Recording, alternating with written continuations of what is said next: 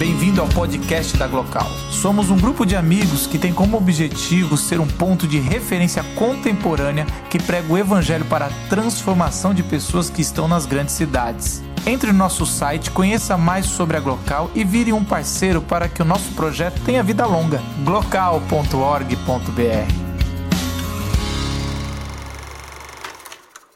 Queria chamar aqui o Vitor. Salva de palmas para Vitor Fontana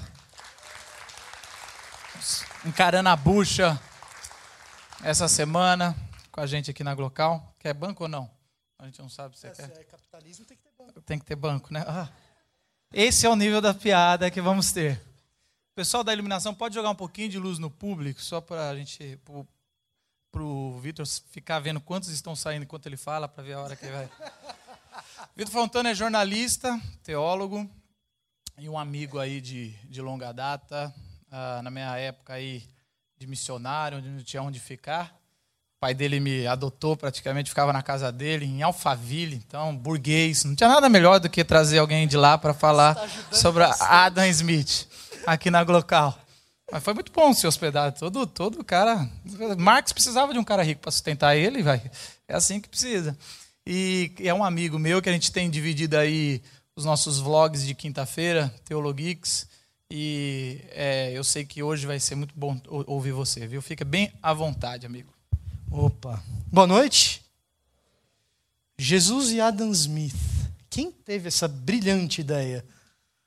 Gente do céu. É, eu só não sei se essa é a apresentação. Ah, bom. Essa é a apresentação. Tudo bem. Não, deixa eu colocar isso aqui no bolso. É, o Marcos já me apresentou, eu só vou tirar o meu celular do bolso e o meu celular não vai ser para tirar foto do Instagram, mas para controlar o meu tempo. Eu falo bastante e eu vou procurar não falar tanto dessa vez. Uh, vamos lá. Timer. Vai apitar. Iniciar. Olha que beleza. Bom, Jesus e Adam Smith. Uau! Obrigado, Botelho, pelo tema. É, tem dois jeitos de responder o que Jesus tem a ver com Adam Smith. A primeira, mais fácil, é nada. Vocês podem levantar e ir embora. Jesus é Jesus, Adam Smith é Adam Smith cada um é, falou uma coisa e eles não costumam falar coisas muito parecidas. Mas eu acho que a ideia era que a gente tentasse traçar alguns paralelos entre os dois. Né? Bom, se a ideia era passar, hum, tentar algum paralelo entre os dois, é, você pode passar para mim? Antes de falar de Adam Smith, a gente precisa saber qual Jesus que a gente está falando. Se a gente vai querer falar alguma coisa sobre Jesus e Adam Smith, a gente precisa definir que Jesus é esse que a gente vai falar. E de muito longe, a tarefa de falar sobre Jesus e quem é Jesus é mais difícil de falar sobre quem é Adam Smith. Se for pensar, uh, por exemplo, deixa eu pegar alguém que fala bastante de Jesus, uma figura intelectual, eminente. Se pegar o Silas Malafaia, esse aí já trocou de Jesus pelo menos umas três vezes.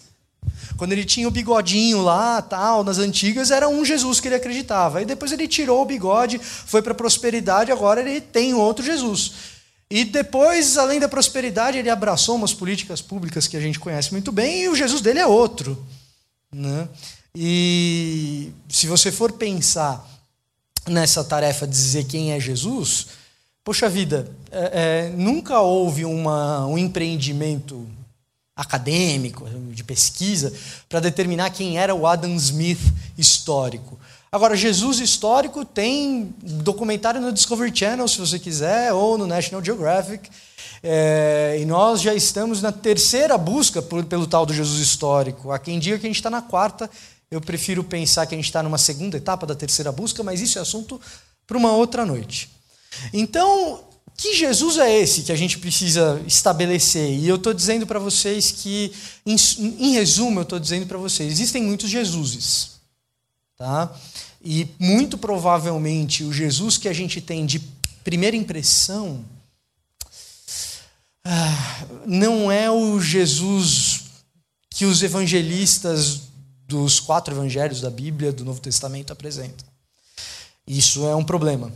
E é um problema maior quando a gente vai tentar estabelecer um paralelo com o nosso tempo e com um teórico como Adam Smith, porque nem Jesus, nem os autores dos quatro evangelhos, nem Paulo, que escreveu as cartas do Novo Testamento, eles. Bom, Jesus talvez até pudesse imaginar isso, mas nenhum deles imaginava, nenhum deles estava preparado para que o cristianismo tomasse a posição de protagonista político na história como veio a, veio a tomar. O Novo Testamento ele é escrito, ele é um conjunto de documentos escritos num determinado contexto em que a cristandade, em que o cristianismo, em que o evangelho, se você quiser, em que as comunidades de Jesus, se você preferir dessa maneira, é, eram dominadas.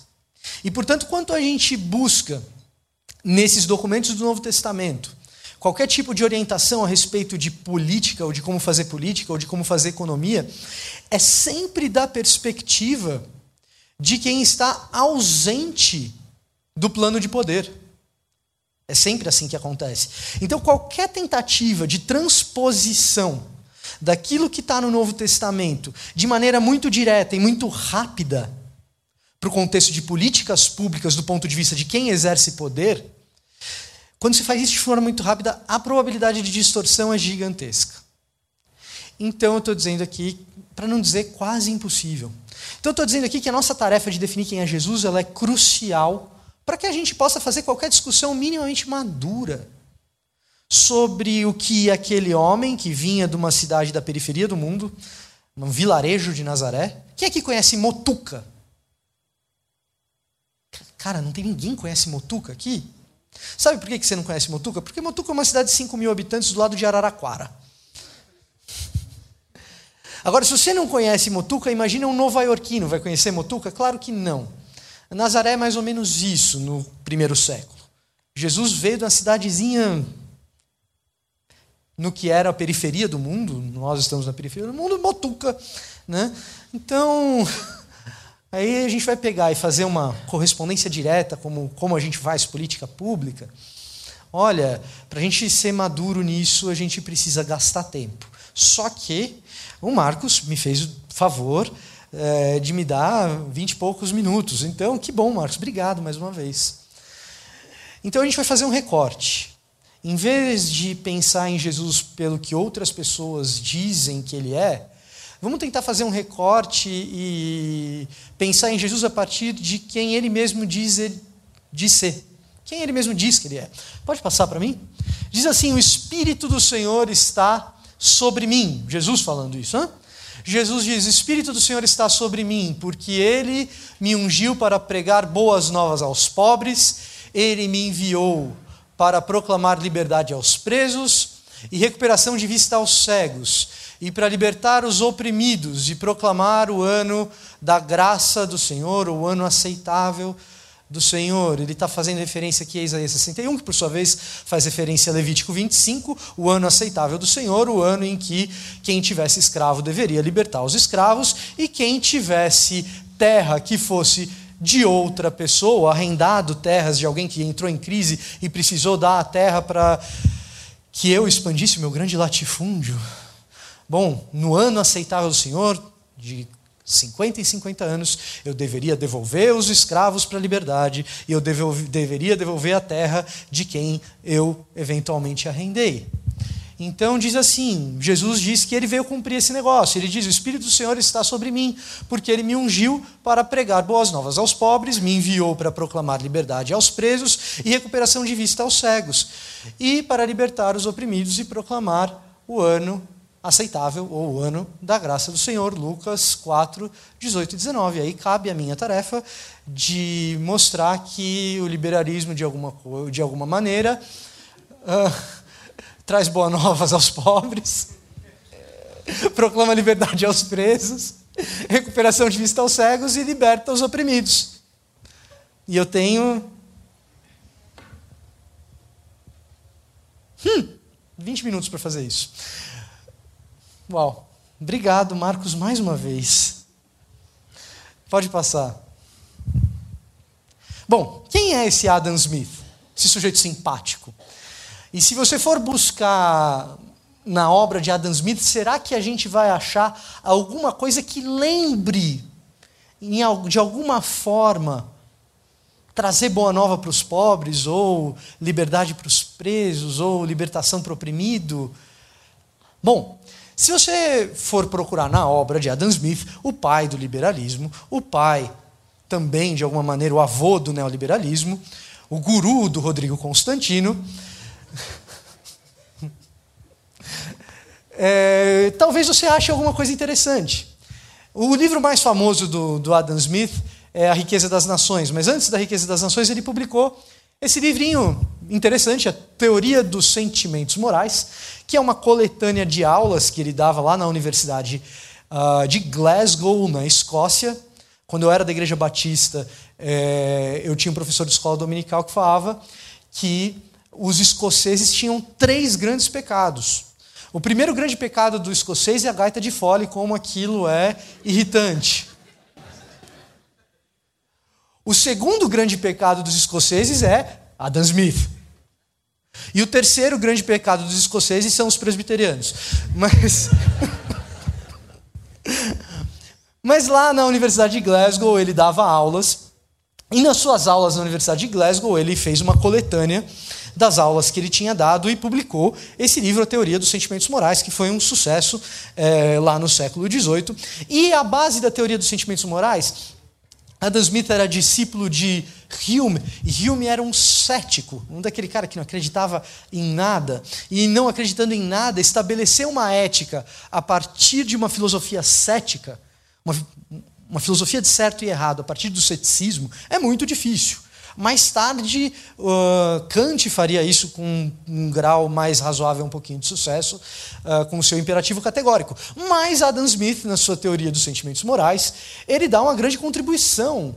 E ele diz que uma base da ética pode ser a simpatia ou a capacidade de se colocar no lugar do outro. Aquilo que Adam Smith não usa esse termo, mas aquilo que nós contemporaneamente chamamos de empatia. Colocar-se no lugar do outro, sentir a dor do outro, entender a história do outro e pensar a partir do outro porque ele tem os processos de tomada de decisão que ele tem.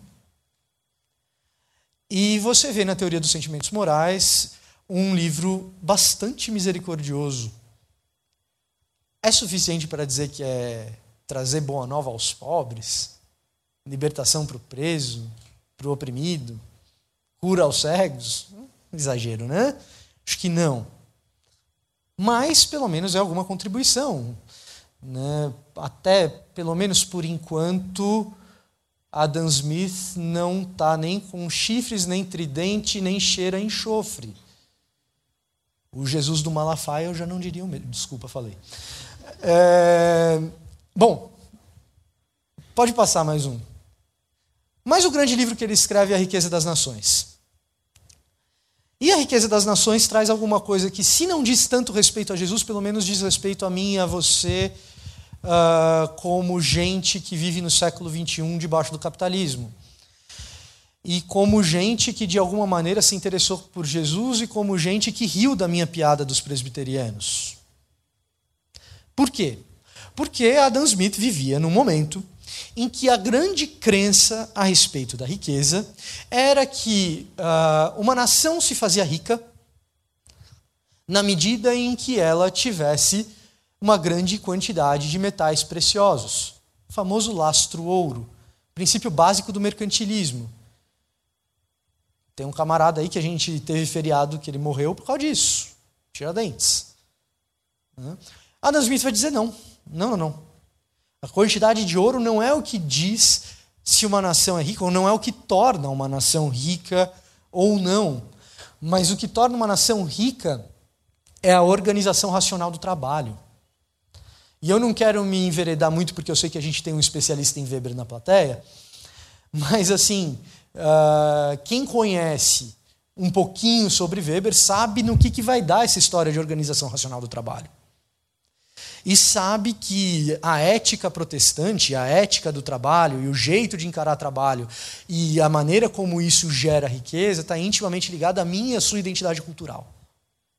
Mas talvez não tenha tanto a ver com Jesus. Mas talvez não tenha tanto a ver com Jesus. Mas A Riqueza das Nações é um livro desse tipo. É um livro que vai dizer como é que uma nação uh, se torna rica. E ele vai dizer que a organização racional do trabalho, a maneira como o trabalho é dividido, uh, é o que determina isso. Tá bom, isso é Adam Smith. Como que isso daí virou o Rodrigo Constantino? Eu pergunto. Passa para mim, por favor. Bom, vamos lá. O Rodrigo Constantino vocês conhecem.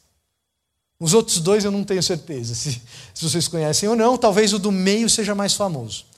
Mas Assim como se você pegasse o Bernie Sanders. Todo mundo conhece Bernie Sanders aqui? Quantos conhecem Bernie Sanders? Então, Bernie Sanders é um candidato já praticamente derrotado uh, à candidatura da presidência dos Estados Unidos, considerado um cara de centro-esquerda, por alguns de esquerda, por alguns um demônio socialista. Mas se você pegasse o Bernie Sanders, que é candidato do Partido Democrata, e botasse ele para conversar com o Zé Maria do PSTU, aqui na local, Fica a sugestão, já que seja. Botasse os dois para conversar, embora os dois se identifiquem com a esquerda, certamente haveria diversas divergências. Aliás, diversa divergência, desculpa ter falado desse jeito, porque esse é divergência. Mas certamente as diferenças no espectro intelectual dentro da esquerda, elas existem, porque não existe uma esquerda existem esquerdas. E com o liberalismo é a mesma coisa. Com o liberalismo, o que, que acontece? Ao longo da história, e a gente estava falando do século XVIII, um monte de gente vai interpretar Adam Smith. E um monte de gente vai interpretar um camarada do Adam Smith, que também era liberal, chamado David Ricardo. E um monte de gente vai interpretar o Mandeville, que era Bernard Mandeville, que também era um outro liberal economista. E um monte de gente vai interpretar John Stuart Mill. E vão surgindo vertentes diferentes do que é liberalismo. Vertentes diferentes, como você pode ver aquela figura simpática com lábios carnudos, Eduardo Gianetti, que foi meu professor, inclusive, que é um liberal. De alta estirpe, PhD, formado em Cambridge. E é um liberal extremamente simpático e boa gente. Nem parece o outro do outro canto. Olha a cara do sujeito ali atrás. Um liberal moderado como Eduardo Gianetti. Ou talvez um liberal mais extremado, mais extremamente intelectualizado, como Roberto Campos.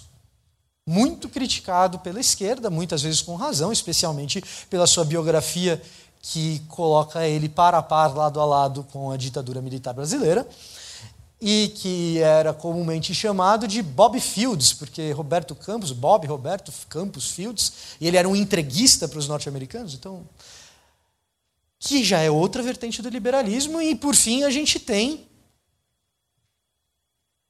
o pessoal do Von Mises, o Rodrigo Constantino, Kim Kataguiri. São vários os liberalismos, várias maneiras de interpretar uh, o que veio a partir do liberalismo. E aí, quando eu digo para vocês que Riqueza das Nações é um livro que diz que a organização do trabalho é o que faz rica uma nação, isso é o que uma escola liberal vai dizer que Adam Smith faz. Uma outra escola liberal vai dizer que a centralidade da riqueza das nações está, num negócio que vocês já ouviram falar certamente, as tais mãos invisíveis.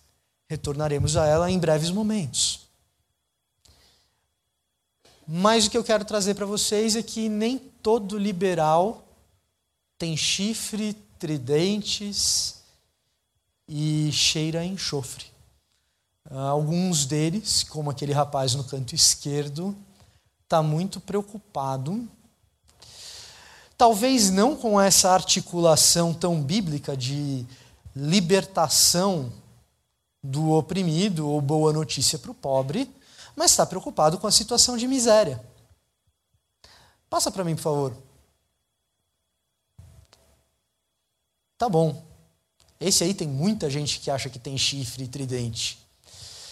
Milton Friedman. Muito bom. Se Adam Smith é o vô do neoliberalismo, esse cara é o pai. Muito prazer. E o Milton Friedman traz uma coisa interessante. Ele vai dizer que, a partir de alguns conceitos de liberdade lá do Adam Smith, é possível o pobre sofrer menos. Exemplo disso, quem aqui já ouviu falar num programa chamado Renda Mínima?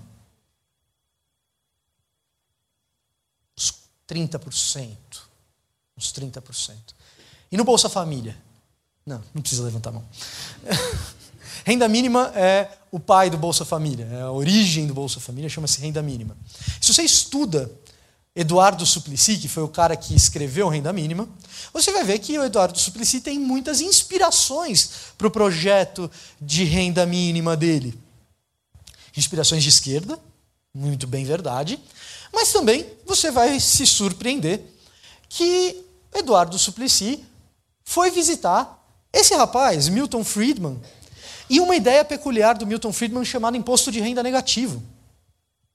O que é o imposto de renda negativo? É o seguinte: numa determinada faixa de renda para baixo, você não precisa pagar imposto, mas não apenas você é isento, mas você deve imposto negativo, ou seja, o Estado tem que te pagar. O que, que o Adam Smith está. O que, que o Adam Smith, perdão, o que, que o Milton Friedman está criando com isso? O que, que ele está querendo com isso? Vocês já devem ter ouvido falar que liberalismo é um negócio que diz que o governo ou o Estado tem que ser pequenininho, não deve agir muito, porque o Estado é ineficiente, uh, e, portanto, o cidadão ou o indivíduo tem que ter liberdade para poder agir economicamente. Esse é o princípio básico do liberalismo. Então, nada mais liberal do que o Estado abrir mão de fazer os seus programas de investimento, de saúde, de educação, ou de perfuração de poços de petróleo, ou de entregas de correio, ou de uma série de coisas que, segundo o liberalismo, o Estado não deveria se envolver, e pegar e dar esse dinheiro que ele recebe dos impostos e dar diretamente na mão do indivíduo para o indivíduo fazer o que ele bem entende. Isso é o Bolsa Família. Nada mais liberal do que o Bolsa Família. Claro, se você for perguntar para o Kim Kataguiri, ele não vai dizer isso. Ele vai falar: não, Milton Friedman errou quando falou desse negócio. Se você for entrar na, no site do Von Mises, lá, do pessoal liberal pra caramba, eles vão falar: não, isso é um absurdo tal. Mas existem liberalismos que compreendem esse tipo de lógica. É suficiente para dizer que a libertação do oprimido boa nova para o pobre? Exagero, exagero. Assim como é exagero dizer nunca antes na história desse país, trala, lá, lá, lá, lá, lá, lá. Vocês sabem que é exagero, a gente sabe disso. Maturidade nos leva a saber isso. Controle monetário da inflação. Isso aqui é importante para o pobre. Sabe por que isso é importante para o pobre? Porque você não é pobre. Tá? Uh, se você se acha pobre, deixa eu te dizer uma coisa: seja bem-vindo. A realidade de quem tem condição de fazer escolhas com o dinheiro que tem. Quando o preço aumenta e você vai no mercado, aumentou o preço da cenoura, eu não compro cenoura, eu compro outra coisa. Aumentou o preço da cebola, eu deixo a cebola de lado. Aumentou o preço do tomate, eu levo outro tomate. Ah, dessa vez eu não vou levar a maçã red importada, eu vou levar a gala, que está mais barata. Não, hoje em dia a gala está mais cara do que a red. Mas enfim, isso é detalhe. Mas inflação é um problema sério, porque não adianta eu aumentar o Bolsa Família que você ganha, se na outra ponta o preço do que você consome e o que você obrigatoriamente consome, porque você tem muito pouca renda, e você não tem condição de escolher muito quando o preço das coisas sobem. Eu aumento o teu Bolsa Família 5%, você fala, poxa vida, aumenta o salário mínimo se você quiser. 5%, você fala, poxa vida, legal. Se na outra ponta os preços sobem a 10, 11, 12%, no que a gente chama de economia real, você perdeu dinheiro. E para o pobre isso é terrível. E para o rico, não. E por que para o rico, não? Pelo menos no curto prazo. Porque eu e você, se fizermos as escolhas corretas de administração financeira pessoal, vamos ser sinceros aqui, cada um de nós tem condição de poupar um pouquinho. Alguns de nós têm condição de poupar muito. É uma questão de adequação de consumo mês a mês. Eu deixo de consumir um pouquinho aqui, eu posso poupar um pouco mais. Cada um de nós que está sentado aqui, eu tenho certeza absoluta que pode fazer isso. Quando eu tenho condição de poupar, o banco, essa instituição de Satanás, ela é de Satanás quando você pega o dinheiro emprestado, mas não quando você deposita lá. Porque o banco te dá mais do que a inflação. Bem-vindo ao Brasil do fim dos anos 80, começo dos anos 90. Quem sofria com aquela inflação louca e desvairada? O mais pobre, que não tinha condição de poupar e que o dinheiro dele era corroído a cada hora que passava. Milton Friedman, controle monetário da inflação. O que é controle monetário da inflação? Esse negócio do capeta de aumentar juro. Esse negócio do capeta de aumentar juro é controle monetário da inflação. Não existe ferramenta melhor no curto prazo no curto prazo, não existe ferramenta melhor para controlar a inflação do que uma política correta de administração dos juros, que não significa necessariamente aumentá-los, mas significa que eu vou manter uma determinada taxa de juros que seja capaz de controlar o avanço inflacionário. Quem se beneficia com isso em primeiro lugar, em primeiro lugar, a pessoa que não é devedora, que não contraiu dívida, e o miserável não contrai dívida porque ele não tem crédito em banco. Então, a pessoa que não contrai dívida e que uh, vai ter um avanço no preço dos produtos menos cavalar. É suficiente para dizer que é boa nova para o pobre? Evidente que não. Não. Aí, ó, deu meu tempo. Como é bom ter tempo controlado? Evidente que não. Pode passar. E pode passar mais um, que eu vou terminar com isso. Pode passar mais um. O problema dessa história maior é que existem limitações na ideia de controle monetário da inflação, existem limitações na ideia de que o pobre vai ser beneficiado pelo liberalismo. E eu vou mostrar isso para vocês com esse lápis.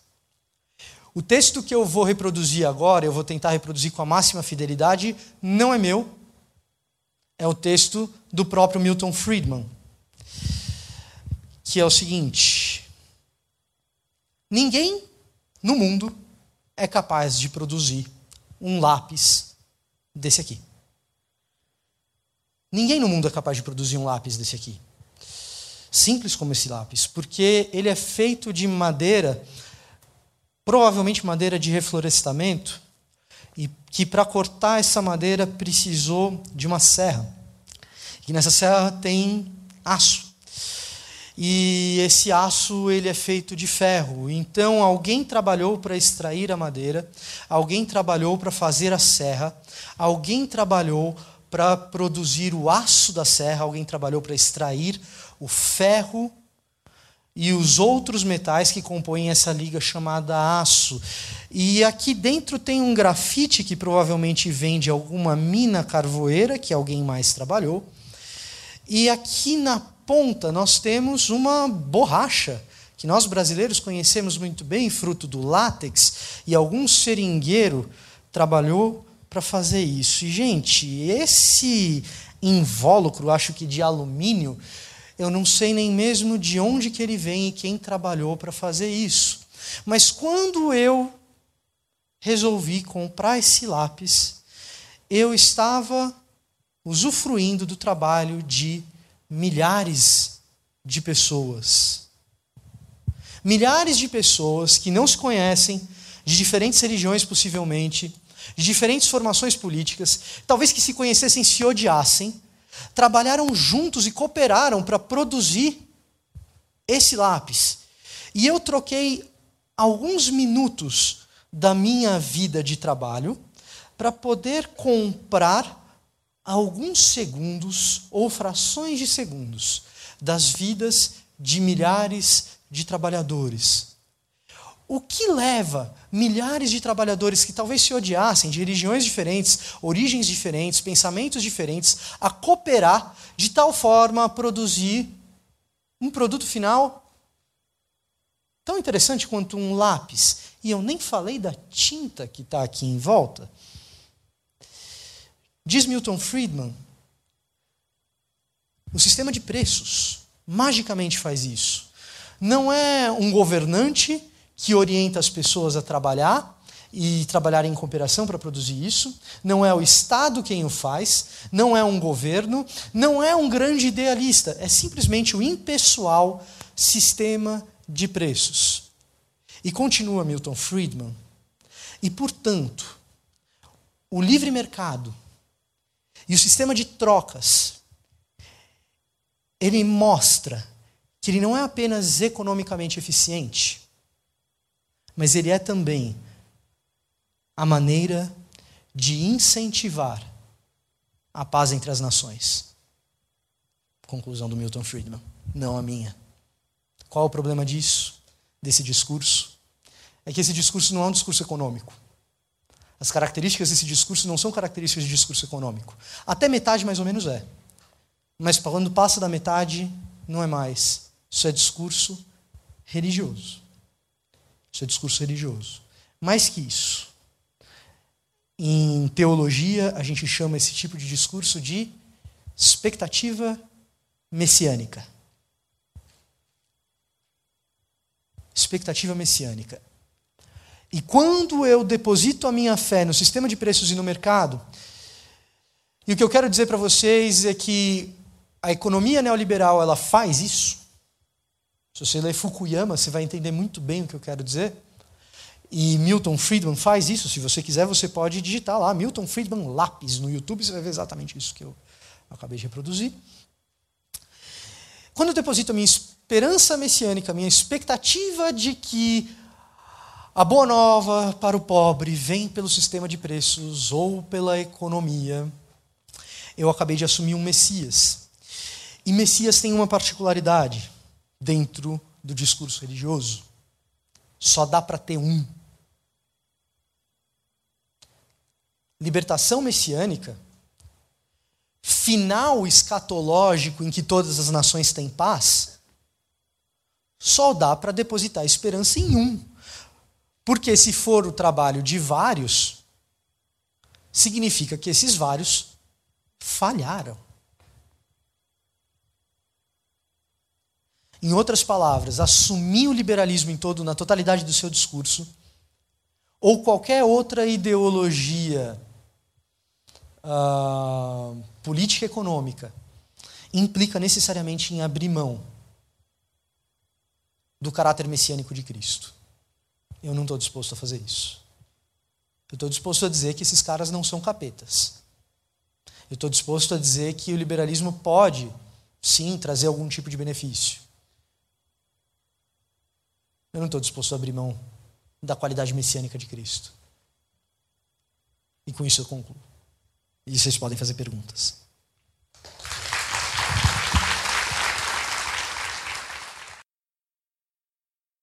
Vamos fazer o seguinte: se você quer fazer pergunta, a gente vai começar com uma pergunta, e aí você pode, pode esquentar o clima aqui ah, sobre a sua pergunta. E eu só peço para você falar o seu nome e fazer a pergunta ao invés de, de tentar convencer o Fontana que a esquerda é melhor. Mas assim, faça a sua pergunta e assim a gente vai até o momento que a gente puder, puder aqui, tá bom? Dá um sinalzinho com a mão assim, ó, tem lá, e depois a gente vai fazendo somando perguntas.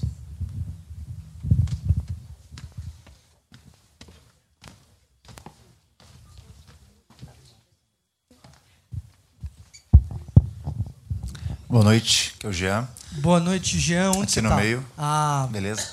Eu queria saber, Vitor, qual a relação do Partido Novo, que é um partido que começou agora, no tá. país com esses liberalismos que você apresentou aí. Você acha que ele se encaixa em qual deles e qual que seria a relevância desse partido que se propõe a ser um, uma ortodoxia liberal aí? Sabe aquele seu vídeo sobre os feminismos? Mais ou menos a mesma coisa. Impossível saber. Por que, que é impossível saber? Porque o Partido Novo é novo. E uma coisa que, como jornalista. Aliás, deixa eu fazer essa, esse disclaimer, essa ressalva, e tentar responder rapidamente você. Eu não sou economista, nem historiador do pensamento. Então, como vocês viram, essa aqui é uma análise panorâmica que um jornalista econômico é capaz de fazer. É, como editor de economia, eu tive que lidar com esse tipo de pensamento muitas vezes. Aí eu vou te falar como jornalista agora. Responder a tua pergunta, você faz.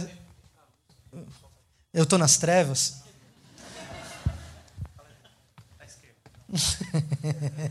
a luz está mais na esquerda aqui. Depende. Na local é assim, vem pra cá. Depende da perspectiva de quem olha. Eu tô aqui para a esquerda, eles estão me vendo na direita. Mas, mas tem uma coisa que, como editor, às vezes eu brigava com, com um repórter um pouco mais novo. Aliás, eu era bem briguento em redação, mas isso é outra história. É, esses movimentos, em especial, em especial os movimentos políticos, não só no Brasil, ah, eles carregam uma espécie de ato de, de distância entre o que eles se afirmam ser e o que eles de fato são, sempre. E eu acredito que a ausência de um partido que se declarasse, e aqui eu estou no campo do se dizer, né? a ausência de um partido que se declarasse de fato liberal, acabou fazendo o quê? Atraindo todo tipo de simpatizante ao liberalismo para dentro de si. E o que vai acontecer inevitavelmente é que dentro do próprio novo, existirá uma espécie de disputa para saber que tipo de escola liberal vai predominar. Existe uma predominância hoje já dentro dos estatutos do novo uh, de uma coisa que é mais ou menos uma tecnocracia pragmática é mais ou menos assim: olha, a gente acredita na ausência do Estado, a gente acredita em eficiência econômica e a gente acredita em fazer as coisas de modo eficiente. A gente não acredita em ficar pensando muito sobre isso. E talvez essa ausência de reflexão, ou não essa ausência, mas essa timidez de reflexão, uh, faça com que predomine no novo as vozes mais extremadas, mais polêmicas, mais polemizantes, que amealham com mais facilidade multidões, como bem a gente sabe. Então, uh, quando a gente fala aqui, brincando, evidentemente, a respeito de um cara como o Kim Kataguiri, é, é natural que ele acabe uh, amealhando mais gente. Natural, isso é, isso é do ser humano. Né? Então, tá, muito provavelmente, meu palpite é de que, dentro da conjuntura de como o novo tem se formado, nas suas diretivas mais nacionais, acabe acontecendo um ganho de poder simbólico, para falar aí um pouquinho mais da minha área, por parte de quem tem um ponto de vista mais extremo. Não sei se eu fui suficientemente claro. Ah, era que eu estava com medo. Esse homem aí levantar a mão.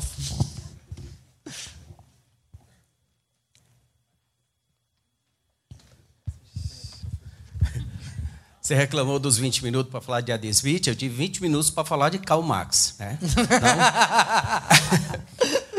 Posso fazer duas perguntas objetivas?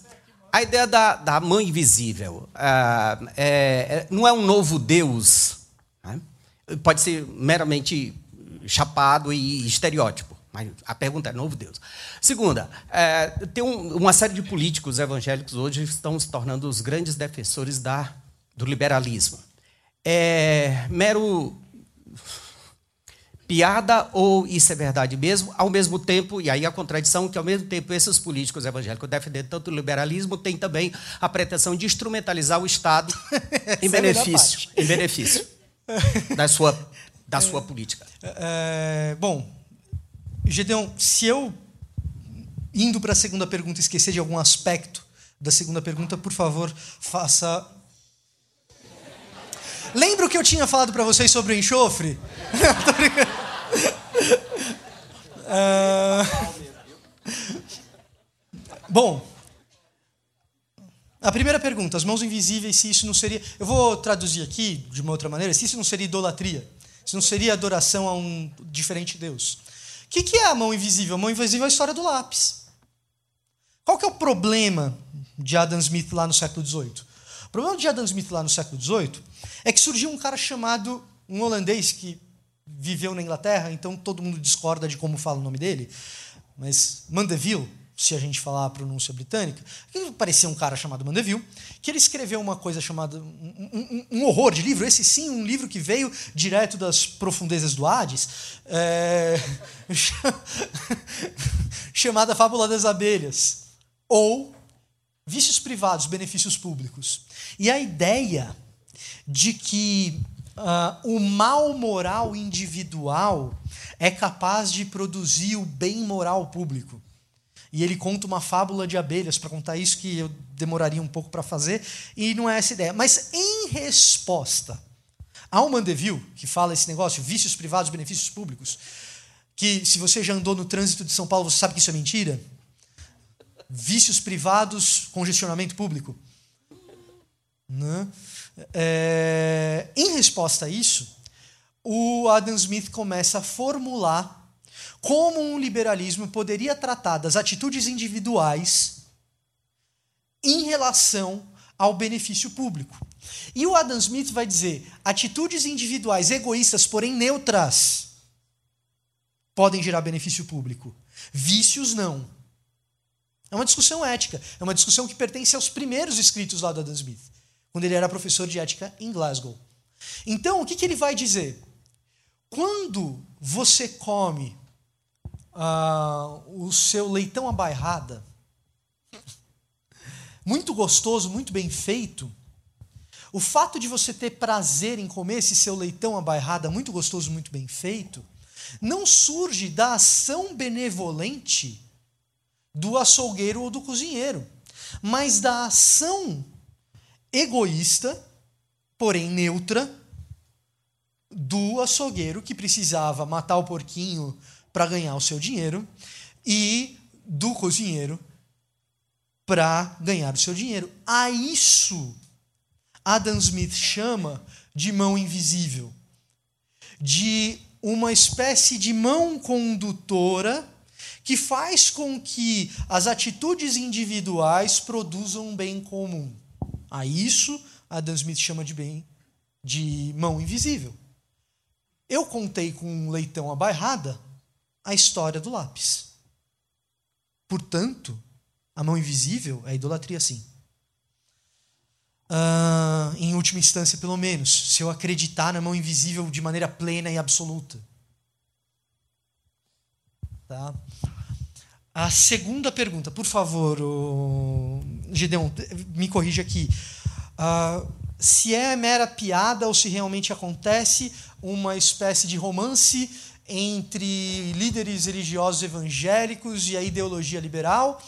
E se não é contraditório, na verdade, você fez três, hein? Tá, Estou sacando o movimento. É, e se isso não é contraditório na medida em que eles desejam aparelhar o Estado com os seus, na medida em que eles chegam lá. Uh, bom, piada não é, é mais pura verdade. Mas veja bem, é, e aqui aquele meu último slide que eu acabei passando bem en passant, responde bem a sua pergunta, Gedeon. Sabe qual é o problema? O problema é que uh, nas eleições de 92 nos Estados Unidos, George W. Bush, Bush pai, concorria com o Clinton, com Bill Clinton.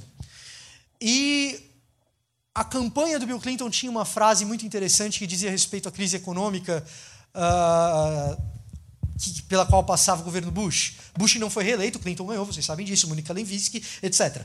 É, mas durante a campanha tinha uma frase assim: É economia, seu idiota. Ou it's the economy, stupid. Né? Qual que era a ideia? Não importa o que o Bush venha debater. Na economia, o seu governo é um fracasso. E o que conta é a economia. Essa era a ideia do Partido Democrata lá em 92. E não foi essa ideia que gerou o problema, ela é sintoma de um problema de que toda discussão que a gente faz vai para o âmbito da economia e não passa pela discussão filosófica. Então, quando a gente faz uma noite aqui de Jesus e Marx, automaticamente, se a gente quer ouvir o outro lado, a gente tem que fazer Jesus e Adam Smith. Por que não Jesus e John, por que não Jesus e John Locke, que é um liberal, mas no lado mais filosófico político? Por que não Jesus e John Stuart Mill, que é um liberal, mas no campo ético? Porque a gente acha que economia é tudo. No meu inconsciente, no seu inconsciente, eu e você achamos que economia é tudo. A ponto de valer ou não o impeachment de uma presidente. Ah, presidenta. É... Mas a gente acha que economia é tudo. Aí, Gedeon, o que, que acontece? O líder evangélico político, que aliás já é um negócio meio esquisito, ele abraça o aspecto econômico do liberalismo. E quando eu falo para você que existem liberalismos, eu falei para vocês que existem. Ah, olá! James Carville, o, o campaign manager, o gerente de campanha do, do Bill Clinton. Economia, seu estúpido. É... E o que acontece? O camarada vai lá e ele abraça o aspecto econômico do liberalismo. Mas existem muitos liberalismos, eu mostrei para aqui, aqui alguns liberais econômicos, mas existe liberalismo teológico, existe liberalismo político, existe liberalismo para tudo que é gosto. E, e, qual é a base do liberalismo? O liberalismo? A base do liberalismo está em dizer que existe alguém muito importante no mundo.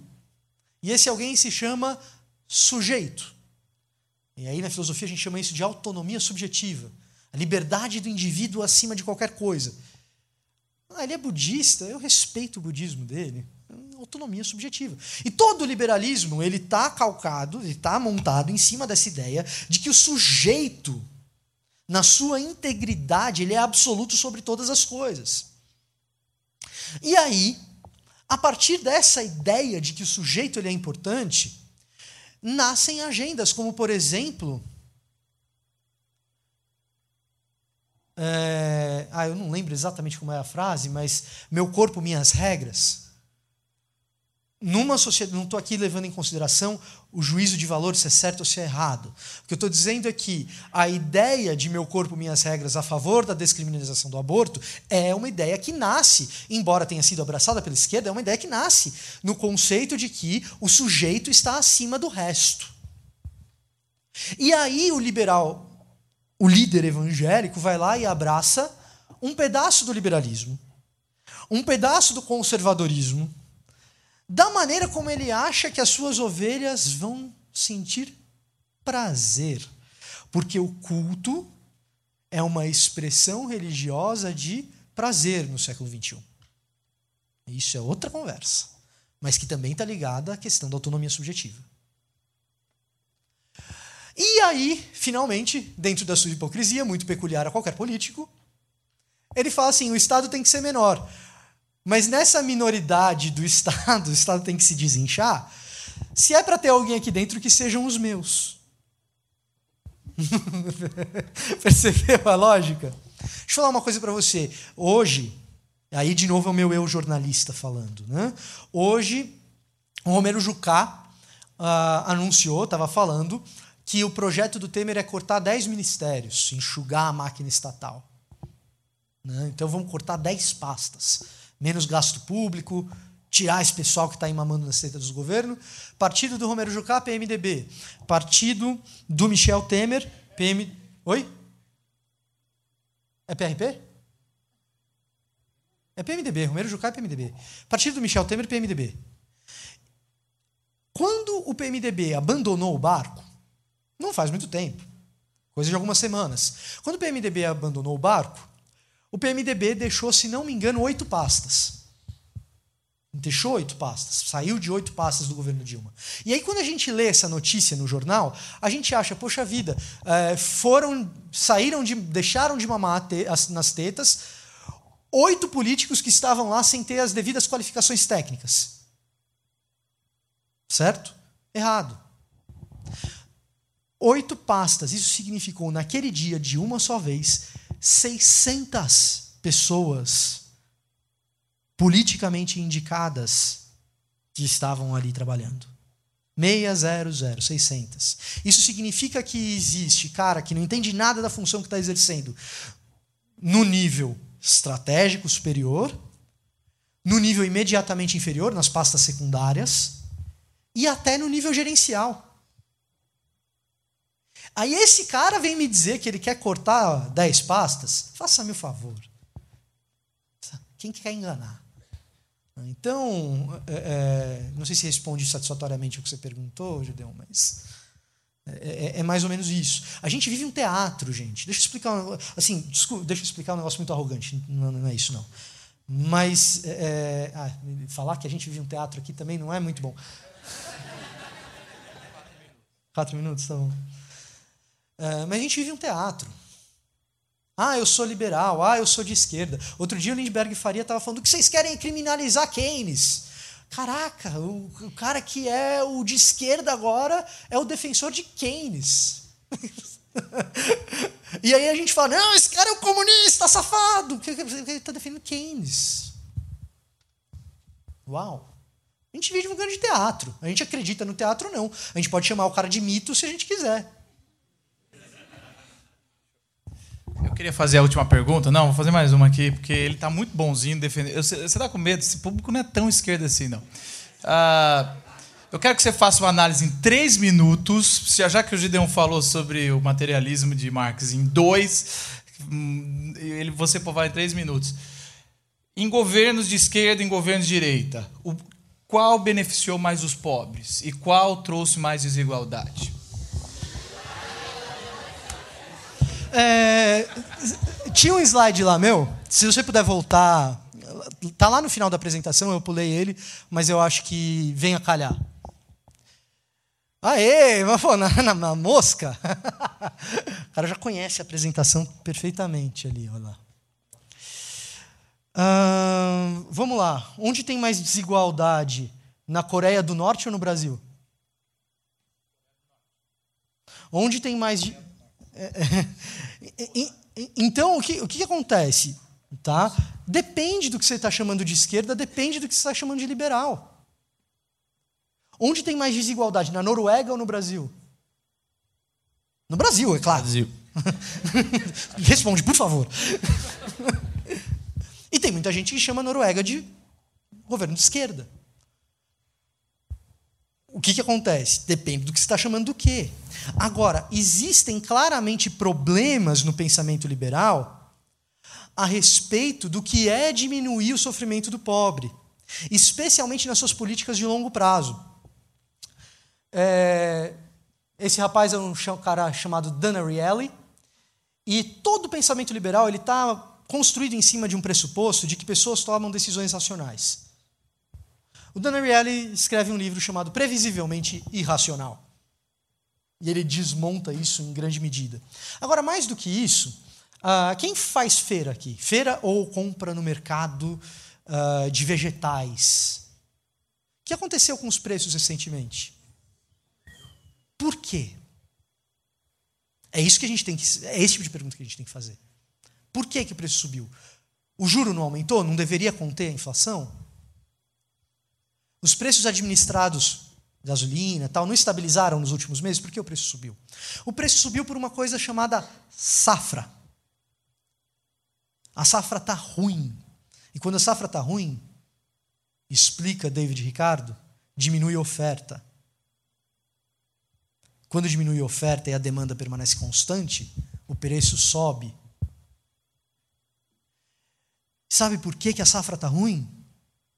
A safra está ruim porque a gente tem um negócio chamado aquecimento global, que torna as condições climáticas extremadas.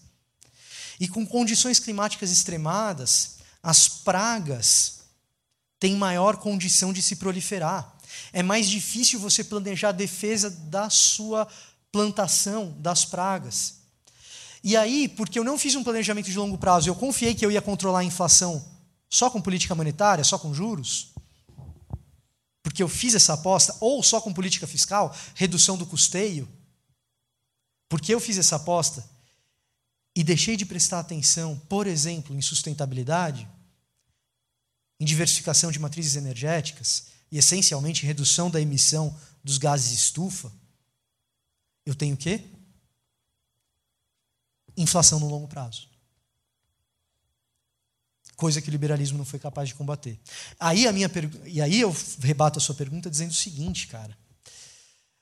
O jeito de pensar liberal ele não foi, não aumentou a desigualdade, ou ele não foi necessariamente ruim para as nações que o adotaram.